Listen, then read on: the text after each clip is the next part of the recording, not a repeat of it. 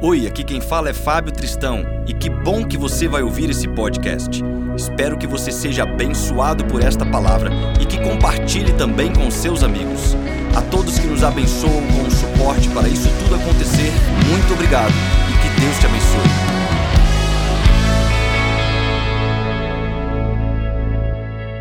Este é o mês que nós estamos falando sobre o tema serviço. No mês passado, falamos sobre a palavra de Deus e hoje nós vamos continuar sobre este assunto durante o mês de fevereiro, o serviço, o trabalho no evangelho de Deus, o trabalho no reino de Deus.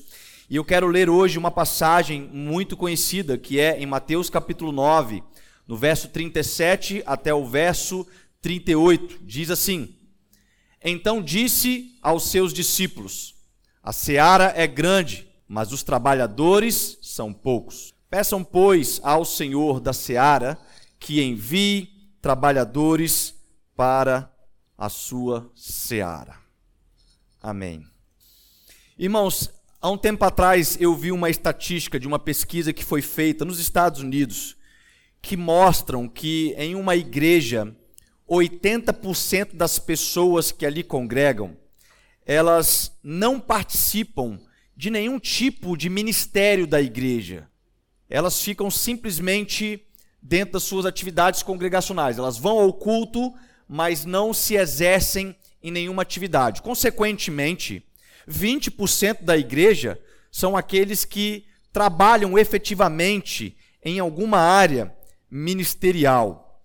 E eu gostaria hoje de trazer esta reflexão sobre os malefícios que são causados por aqueles que não querem trabalhar, mesmo tendo muitas vezes um perfil adequado para um ministério, um dom, um talento, e eles preferem não se exercer dentro da igreja a qual eles são membro, mesmo às vezes quando olham os seus 20% de irmãos que estão sobrecarregados em algumas demandas. E esta música que foi ministrada agora há pouco pelo Daniel, que fala os meus dons e os meus talentos são teus, mostra muito essa realidade. Porque eu tenho convicção, irmãos, eu tenho certeza, 100% de certeza absoluta, que todos nós que estamos aqui temos pelo menos um talento. Todos. Não existe ninguém em nosso meio que não tem um talento. Alguns têm mais de um. Dons, dons variados. Tem pessoas que são extremamente talentosas. E ainda assim nós percebemos que nem mesmo com este, vou usar a palavra currículo, com esta condição, muitas pessoas não se exercem em algum tipo ministerial. E o tema que eu quero colocar para a mensagem de hoje é que estamos contratando. E esse aí é um desenho como se fosse Jesus dizendo para a gente aqui. Estamos contratando. A seara é grande. Estamos contratando. Poucos são os trabalhadores, mas a seara é grande. Estamos contratando. E no texto que nós lemos, mostra que Deus, atendendo o nosso pedido, ele enviaria trabalhadores. O próprio Deus enviaria trabalhadores para a seara. E observe duas coisas importantes já nesse versículo que nós lemos. A primeira coisa é que é Deus que é o dono da seara. Ele é o dono, amém? É ele quem governa. É ele que é o líder. Ele é o big boss. Ele quem manda. Ele contrata e manda embora quando precisar. Ele é o dono da seara. E o segundo é que ele mesmo é quem faz esse processo seletivo. É o próprio Deus que contrata. Porque quando foi feita a oração, ore, peça a Deus para que envie trabalhadores para a seara. Ora, se é o próprio Deus que vai enviar, é Ele que está responsável em coletar, em escolher, em enviar aqueles que vão trabalhar. E como que isto é feito? Olhando à luz da Bíblia, eu gosto de partir do princípio que os trabalhadores para o reino de Deus, eles são selecionados a partir de um pré-requisito universal chamado salvação. Se não há salvação, não dá para trabalhar no reino de Deus. tem que ser salvo, tem que confessar sua fé em Jesus. Ainda que Deus possa utilizar jumentos para fazer a tua obra, nós estamos falando de um trabalho ministerial. E isso a gente enxerga em João capítulo 15, 16, que diz: Vocês não me escolheram, mas eu os escolhi para irem e darem frutos, fruto que permaneça, a fim de que o Pai lhes conceda o que pedirem em meu nome. Então, um processo de seleção daqueles que serão enviados para a seara de Deus, e eu não digo isso apenas como aplicação de um evangelismo que será feito. Ah, estou trabalhando na seara de Deus, eu vou evangelizar. Não, não é somente para isso, mas como um trabalho para o reino de Deus, que necessita de trabalhos diversos, em áreas diversas. Ele é feito com uma marca principal em todos nós: salvação. Quando somos salvos em Jesus Cristo, nasce em nós este anseio, este desejo do servir a Deus. Nasce em nós a necessidade de servir o nosso Senhor. E isso parte de um entendimento sobre como que nós estamos conhecendo a este Deus.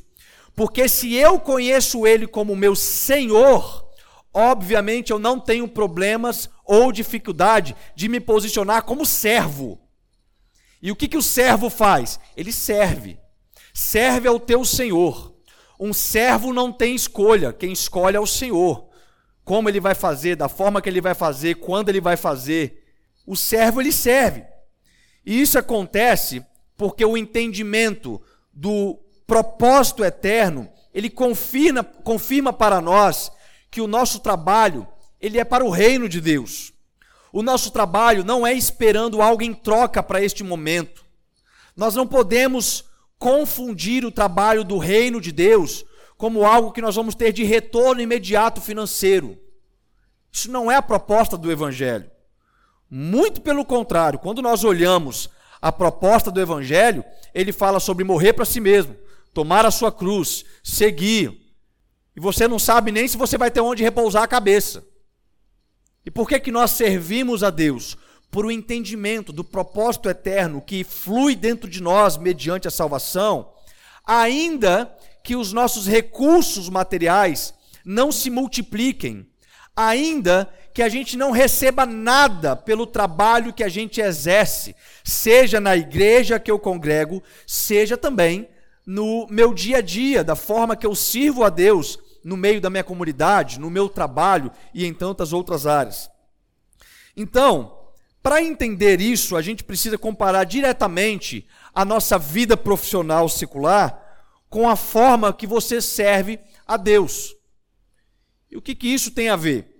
Quando nós lemos Colossenses capítulo 3, verso 23 e 24, Paulo ensina o seguinte: Tudo que fizerem, façam de todo o coração, como para o Senhor e não para os homens, sabendo que receberão do Senhor a recompensa da herança. É a Cristo, o Senhor, que vocês estão servindo.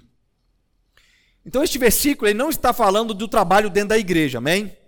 Este versículo está falando tudo que vocês fizerem, faça como para o Senhor, faça de todo o coração, faça com toda a sua força, como para o Senhor. E o Senhor é Ele quem vai te recompensar com uma herança. E aí eu te pergunto: herança é algo que você pega agora? Herança é algo que você pega num momento determinado. A nossa herança está guardada. Nós somos coerdeiros com Cristo Jesus de tudo aquilo que foi prometido. Em Cristo Jesus nós somos coerdeiros desta herança. E no momento certo nós teremos esta recompensa. Veja, por exemplo, que no verso 22, Paulo vai dizer assim: escravos, obedeçam em tudo a seus senhores terrenos, não somente para agradar os homens quando eles estão observando, mas com sinceridade de coração, pelo fato de vocês temerem a Deus. Quando a gente volta os nossos olhos para o contexto histórico de quando Paulo escreve a carta aos Colossenses, a gente tem essa lembrança Sabe o que, que tinha nessa época? Escravos. Literalmente. Escravos. Que tinham que servir aos seus senhores na terra. Muitos deles eram castigados, açoitados, humilhados. e eles em algum momento se converteram ao evangelho.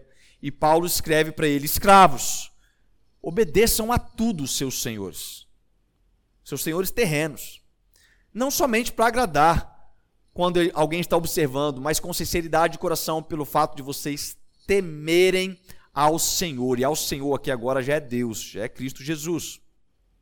Então, o primeiro entendimento sobre ser um trabalhador de excelência no reino de Deus é se eu estou sendo um trabalhador de excelência no meu trabalho secular. Isso é um pré-requisito. Quando Deus está olhando aqueles que Ele vai escolher para servir no reino de Deus, e isto inclui o serviço litúrgico e isto inclui o serviço no reino de Deus, no nosso dia a dia. Ele olha para como você está servindo os seus senhores terrestres. Porque qual trabalho que é mais valioso? O trabalho que você faz no seu dia a dia secular ou o trabalho do reino de Deus que tem uma herança que Paulo compara qualquer coisa deste mundo como esterco em relação a esta herança?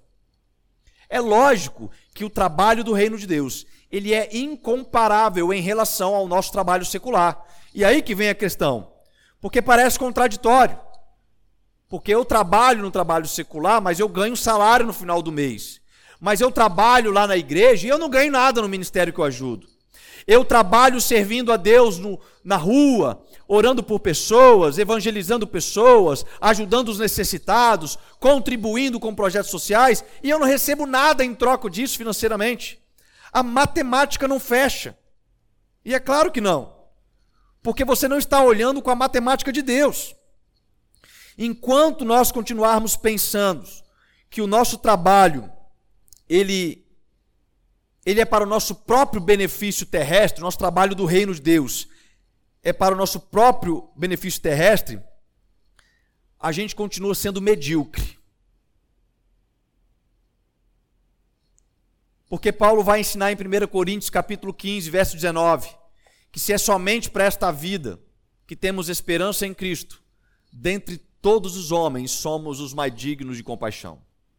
Ele está ensinando exatamente isso. Se vocês estão pensando que aquilo que vocês fazem no serviço do reino é para esperar algo em troca, eu vou servir na igreja para que a minha família seja abençoada. Eu vou, eu vou servir com as minhas finanças para que eu receba mais dinheiro.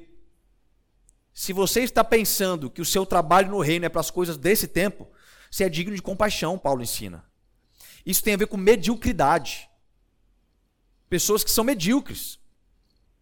Então, o entendimento ele precisa partir de um princípio que se nós não somos o melhor, se nós não temos excelência no nosso trabalho secular, que é considerado como esterco, independente de quanto de recurso financeiro você adquire com o seu trabalho secular, se você não exerce com a mesma excelência no trabalho religioso, no seu trabalho como servo de Deus, alguma coisa está errada, irmãos. Porque Deus não vai te colocar no muito se você não for fiel no pouco. E a gente sempre pensa sobre ser fiel pouco, sobre quanto de oferta eu estou colocando no gasofilácio. Se eu estou tirando o meu dízimo certinho. Tudo bem. Fidelidade também se enxerga dentro deste contexto. Mas olhando para o trabalho do reino de Deus, quando ele prepara os trabalhadores da seara, ele fala o seguinte: deixa eu ver se ele está fazendo com excelência aquilo que ele ainda recebe considerado como esterco. Porque se ele trabalha com excelência para ter um salário no final do mês que é comparado com a glória de Deus como esterco, então ele pode ser colocado no muito. Presta atenção, irmãos. Existe bênção no nosso serviço ministerial. Existe uma recompensa de uma herança que ela é incalculável a qualquer quantia que você possa ter sonhado, imaginado ou calculado na sua vida. E este pagamento está separado para nós. Esta recompensa está prometida por Deus para nós.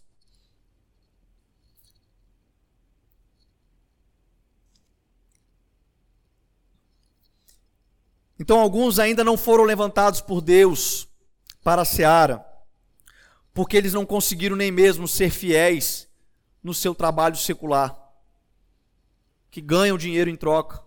Que tem a recompensa imediata, tem benefícios, tem férias, tem direitos, tem um monte de coisa, mas ainda assim não fazem com excelência. Chegam atrasados no trabalho, querem morcegar no momento que pode, podem fazer melhor, mas fala não, não vou ganhar mais por isso.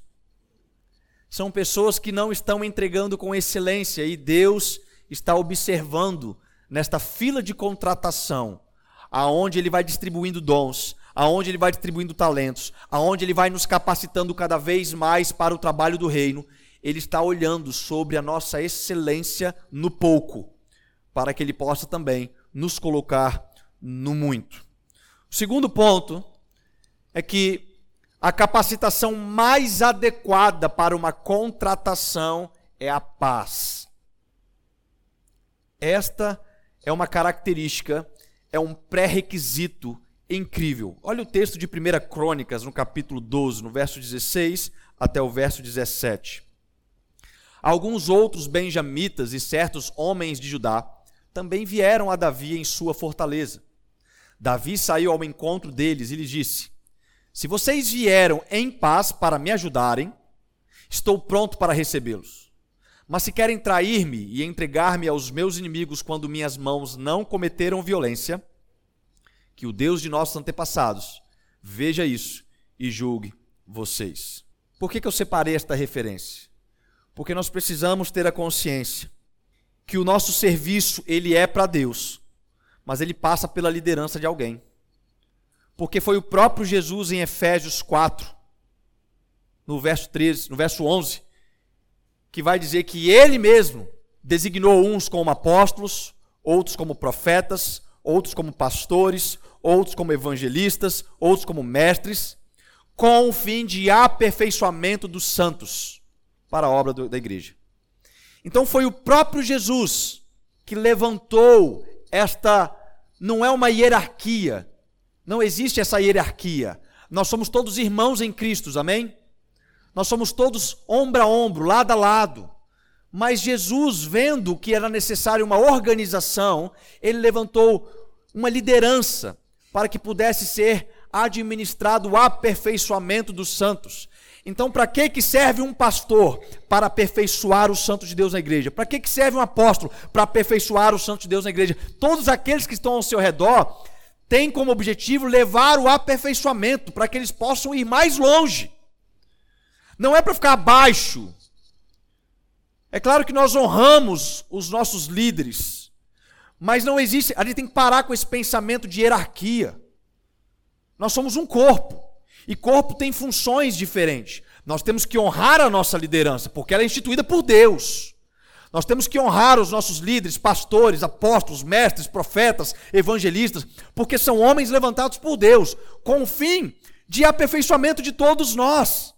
Então eu não posso olhar para um, um evangelista e falar o seguinte: ops, Tu sossega aí, porque eu sou pastor e você é evangelista. Você tem que galgar muitos degraus para chegar a ser pastor ainda. Não existe isso, gente. Não existe isso. O evangelista é um líder como um pastor é, ele tem funções diferentes. Eles vão fazer atividades diferentes. O ministério quíntuplo existe, mas ele não é hierárquico. Ele é um, um ministério em conjunto que trabalha com o fim de aperfeiçoamento dos santos.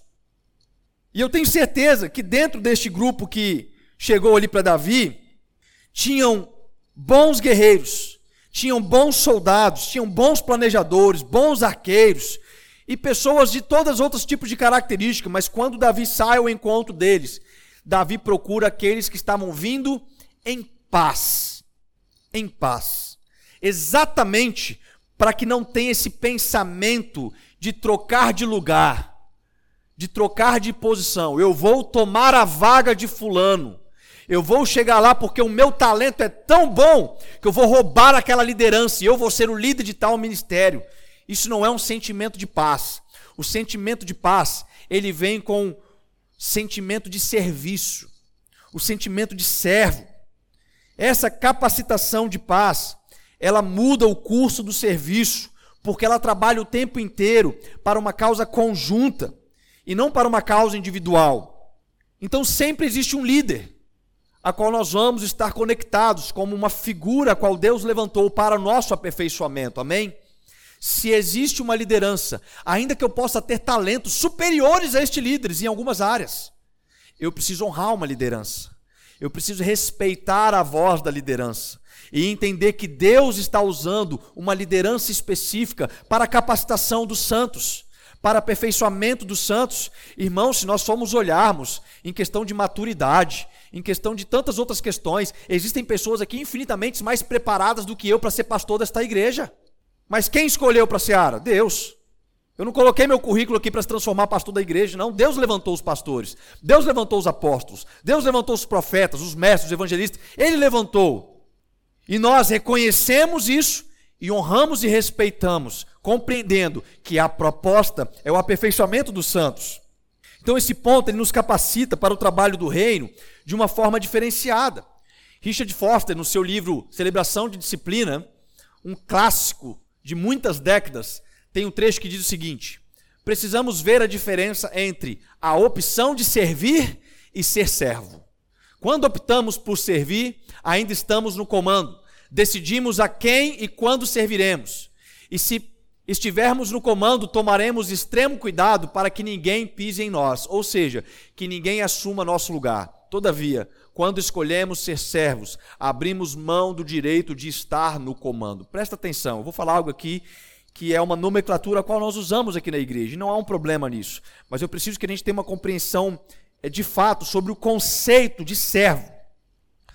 Em muitas igrejas nos dias atuais, no Brasil, fora do Brasil, nós usamos o termo daqueles que contribuem, principalmente na questão litúrgica, chamamos eles de voluntários, pessoas que se voluntariam para servir no trabalho da liturgia. Isso é benção. Nós temos aqui hoje o Léo Degário, que é líder dos voluntários aqui na igreja, faz um excelente trabalho. Só que existe uma, um conceito que precisa ser definido no nosso coração.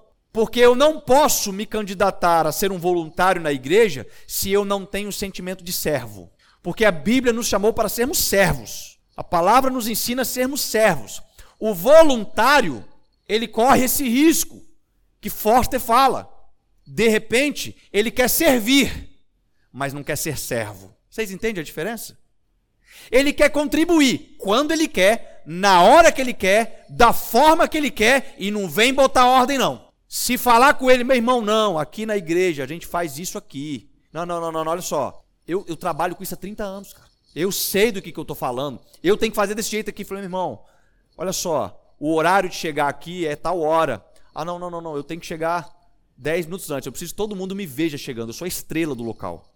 Pessoas que querem servir, mas não querem ser servos. O servo, ele abre a mão do direito de estar no comando. Ele abre a mão do direito. E isso vem de um princípio de honra, vem de um princípio de temor. Como eu disse, eu tenho pessoas aqui que são mais velhas, que são minhas ovelhas, mas que me honram quando eu coloco um, um direcionamento, que servem a liderança desta igreja com amor, porque entendem princípios de honra. Querem servir ao reino de Deus, e para servir ao reino de Deus, sempre vai ter uma liderança. E a liderança está falando o seguinte: está vindo em paz? Pode vir.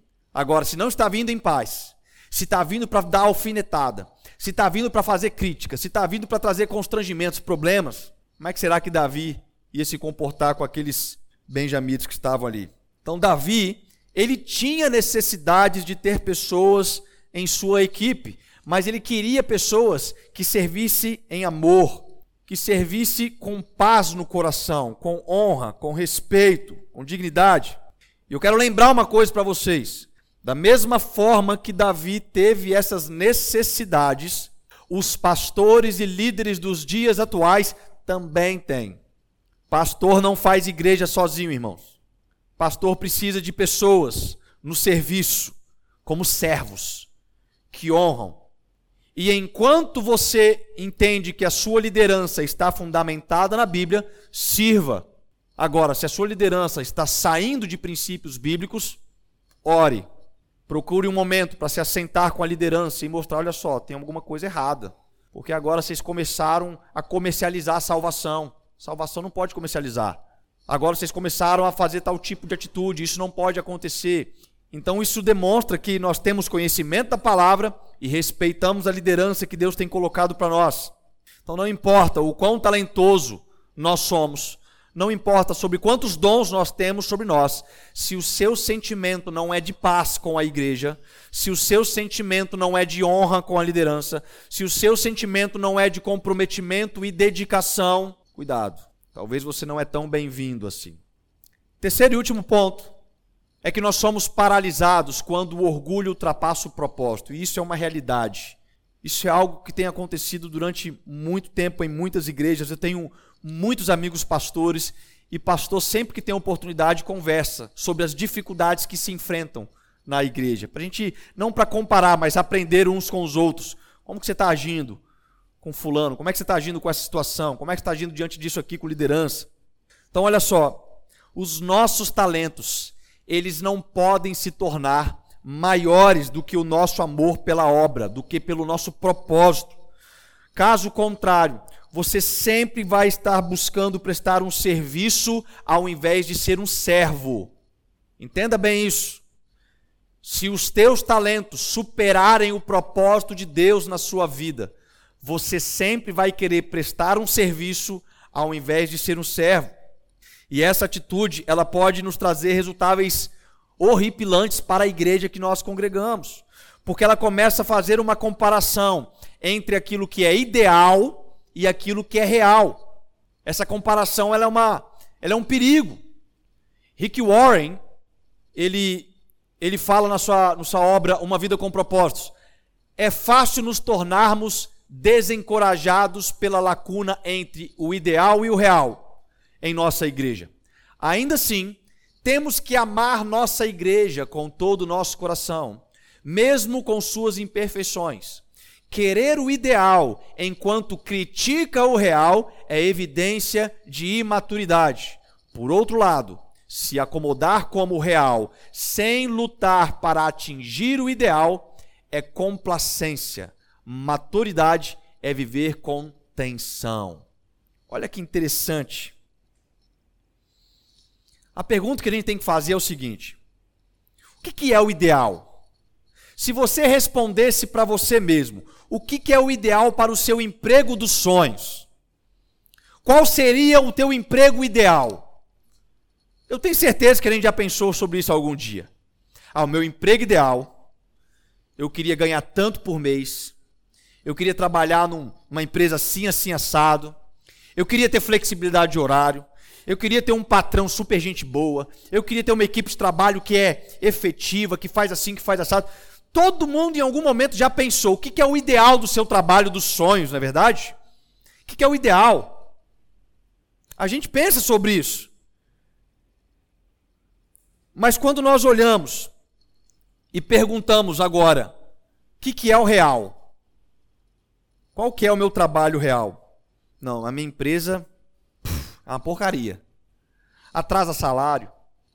Meu patrão, pelo amor de Deus, quando ele chega, me dá até crise de ansiedade. A equipe é desmotivada. O povo, o povo inventa atestado médico para não ir trabalhar, de mentira mesmo. A empresa está tá me dando problemas emocionais. E a gente vai vendo, às vezes, realidades que estão totalmente distantes daquilo que é o ideal. Então, da mesma forma que nós olhamos isso, nós podemos perguntar sobre o nosso trabalho no serviço do reino. O que, que seria o seu trabalho ideal para o serviço do reino? O que, que seria? Ah, eu queria servir no reino de Deus, numa igreja, aonde a gente chegasse às 18 horas, mas o ar-condicionado já tivesse dado conta, porque o da igreja Betel tá ficando quente. Três máquinas de 60 mil BTU não está dando conta. E a gente chega lá, é aqueles bancos de madeira. Eu queria que fosse aquelas cadeiras cochoadas de cinema. Sabe o que eu queria também? Que durante a mensagem aparecesse um telão com um pastor, porque às vezes eu estou lá atrás e não dá para ver o pastor bem. Ah, mas eu queria também que tivesse um estacionamento top. Eu gostaria que a igreja tivesse um hall com uma lanchonete, um café para a gente. A gente fica criando os ideais. Muito mais quando você já teve uma oportunidade de visitar uma igreja. Quando você chega naquela igreja, você fala: Nossa, meu, esta é a igreja que eu queria congregar. Olha essa equipe de louvor. Olha, olha esse trabalho da mídia. Olha só, a igreja está cheia. Se eu não chegar meia hora antes do culto, eu nem sento. Aí a gente olha o real. Mas qual que é o real da minha igreja? Eu chego meia hora atrasado e tem lugar para sentar. Os ar-condicionados não funcionam muito bem, a gente começa a olhar o real. Mas o pior que isso é que a gente começa a criticar ao invés de servir. A gente começa a falar mal ao invés de trazer soluções. A gente começa a atrapalhar as equipes que estão trabalhando, ao invés de unir a eles, oferecendo nossos talentos e nossos dons que podem contribuir para a melhoria. Então é isso que a gente tem que olhar. Eu quero o ideal enquanto critica. E isso é uma evidência de imaturidade. E quem é imaturo, presta atenção. Quem é imaturo não serve para servir no reino de Deus. Deus não está distribuindo dons e talentos na vida de muitos, porque ainda está numa vida de maturidade. E no reino de Deus só serve quem serve. Parece redundante, mas não, são sentidos diferentes. Só serve no reino de Deus quem serve. Quem serve no real. Só serve na realidade. Ele vê as dificuldades da igreja e ele fala: Não, mas eu vou ajudar. Ah, a igreja está ficando calor. Não, mas Deus me abençoou com finanças. Eu vou ofertar mais para a igreja trocar os ar-condicionado. Não, que a igreja está precisando assim. Não, mas eu vou trabalhar porque eu sou músico, eu posso ajudar no ministério de louvor. Não, por causa disso eu vou ajudar. Assim, assim, assim, assim, assado. Ele olha o real e vê, ele não é nada do que eu gostaria para o meu ideal mas eu posso servir.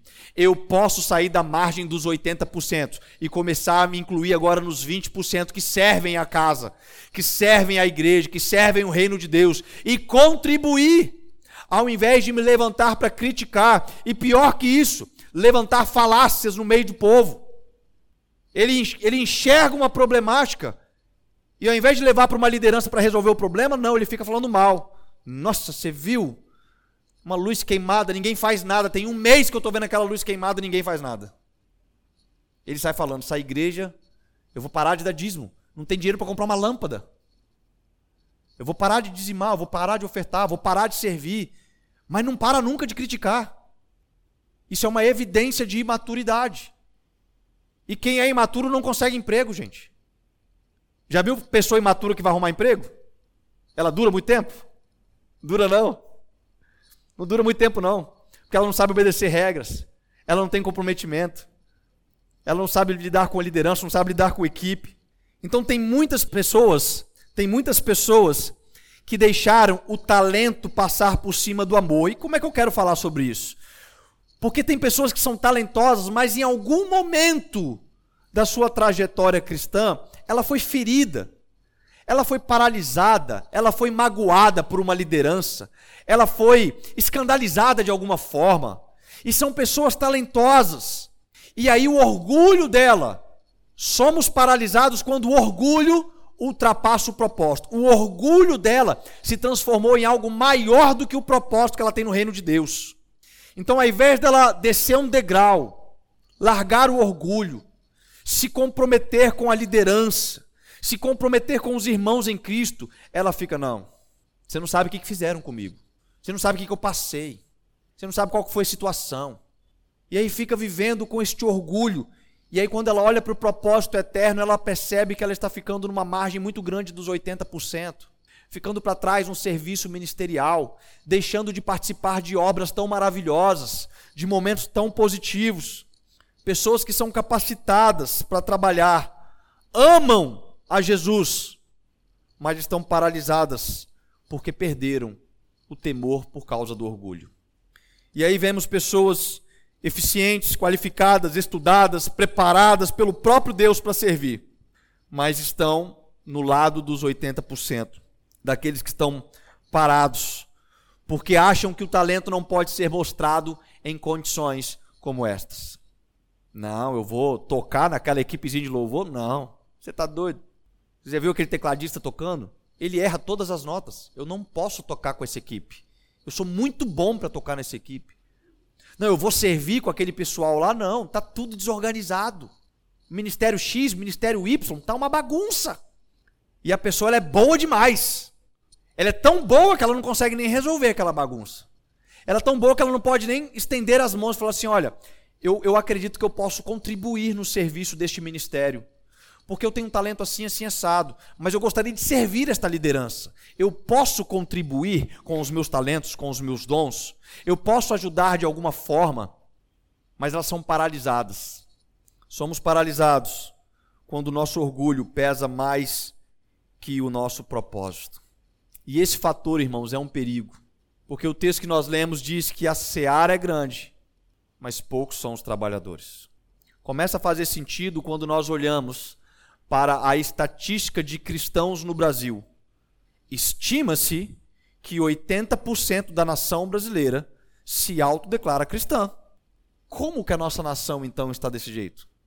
Se 80% crê em Jesus, independente de qual religião e denominação que ela frequenta, se ela crê em Jesus, o que, que está errado? A gente volta. Talvez ela pode até acreditar em Jesus, mas ela não é salva em Jesus. Talvez ela até reconhece Jesus, mas reconhece Jesus como servo dela. Jesus é o curandeiro quando ela está enferma, ela ora. Jesus é o banco que ela ora quando ela está quebrada financeira. Mas olhar Jesus como Senhor, não. Porque ela não quer ser serva. Ela pode até servir em algum momento, mas ser serva, não. Obedecer uma liderança, contribuir dentro de uma equipe, não. Irmãos, eu acredito que o ano de 2023 vai ser um ano que Deus vai fazer coisas incríveis no nosso meio. Ontem nós tivemos um momento com a nossa liderança e foi um tempo de alinhamento muito bom. E eu tenho esse sentimento, talvez seja coisa até do meu coração. Eu não quero fazer promessas, mas eu tenho esse sentimento. Eu creio que o ano de 2023 é um ano que nós precisamos nos preparar. Precisamos nos capacitar a tempo e fora de tempo. Porque eu tenho visto alguns sinais que Deus tem feito ao nosso redor. Eu tenho feito coisas, eu tenho visto coisas que Deus tem feito na nossa nação. E quando Deus olha para uma nação, ele nos inclui. A Igreja Batista Betel faz parte dos planos de Deus para a nossa nação. Amém? Nós não estamos fora do mover que Deus vai fazer neste local, no Brasil. E é por isso que nós temos que olhar e nos preparar. Esta não é uma palavra de confronto, essa é uma palavra de encorajamento. Esta é uma palavra para que você se autoavalie, se analise em qual porcentagem eu estou. Será que eu posso servir mais? Será que eu posso criticar menos? Será que eu ainda nem sei como eu posso ajudar? porque nós temos trabalhos que incluem os trabalhos da igreja e os trabalhos no reino de Deus. Tem pessoas que talvez nunca vão contribuir com a liturgia, mas são uma bênção ministerial lá fora. Serão capacitadas para pregar o evangelho no trabalho. Serão capacitadas para ajudar em questões sociais. Serão capacitadas para entrar nas questões governamentais. E o trabalho do reino de Deus ele vai se ampliando. E é por isso que nós temos que nos perguntar: eu estou sendo fiel no pouco? Eu estou servindo no meu trabalho secular com amor, com paixão, com dedicação, com comprometimento? Nós precisamos com começar por esse princípio nas nossas empresas, aos nossos patrões, aos nossos líderes. E então a gente vai perceber que algo vai acontecer no meio da igreja. Dons começarão a ser distribuídos pelo Espírito Santo de Deus. Novos talentos acontecerão no nosso meio. Pessoas vão descobrir talentos. E a gente percebe que essas coisas vão acontecendo. Então existe algo que Deus quer derramar sobre nós. Deus quer nos abençoar. E não quero, não quero dizer que isso talvez seja numericamente. Nem creio que seja numericamente. Se for, amém mas eu quero crer que é algo qualitativo. Uma igreja que, independente do tamanho, mesmo sendo pequena, ela não é fraca. O nosso tamanho de igreja não invalida a nossa força que nós temos em Cristo Jesus. Nós seremos cheios do poder do Espírito Santo. Nós somos cheios do poder do Espírito Santo. Nós seremos transbordantes de dons, de sinais, de maravilhas, de prodígios. Isto vai acontecer no nosso meio. Chegará um tempo, Ralph, que nós vamos ter que abrir as portas da igreja uma hora e meia antes do culto, porque vai ter uma fila de pessoas querendo entrar para sentar. Chegará um tempo em que os membros da igreja chegarão uma hora e meia antes para ajudar aqueles visitantes que estão na fila. Chegará esse tempo, mas isso é aquilo que nós almejamos como ideal na nossa vida ministerial. Mas se eu não faço algo no real, se eu não me posiciono hoje, se eu não sirvo a Deus na minha igreja de uma forma mais excelente, mais comprometida, com amor, com paixão, sem esperar nada em troca, será que eu serei contratado para esta seara a qual Jesus está lá fazendo o seu processo seletivo para enviar, porque os campos estão verdes, o texto mostra isso. Ele fala: olha para os campos, os campos estão prontos. Existem milhares de pessoas que estão prontas para receber a mensagem do Evangelho através de nós, através da minha vida, da sua vida, da estrutura desta igreja, das mídias que nós utilizamos. Mas nós precisamos de trabalhadores, servos, servos que honram uma liderança, servos que chegam com o coração em paz para servir, para contribuir, para agregar valor, para orar pela pela obra, para seguir propósito. Servos que estão dispostos a engolir o orgulho de feridas do passado para seguir um propósito eterno. Que Deus possa fazer isso em cada um de nós. E que esta palavra, que durante este mês a gente continue sendo encorajado ao trabalho efetivo no reino de Deus. Amém? Que Deus seja louvado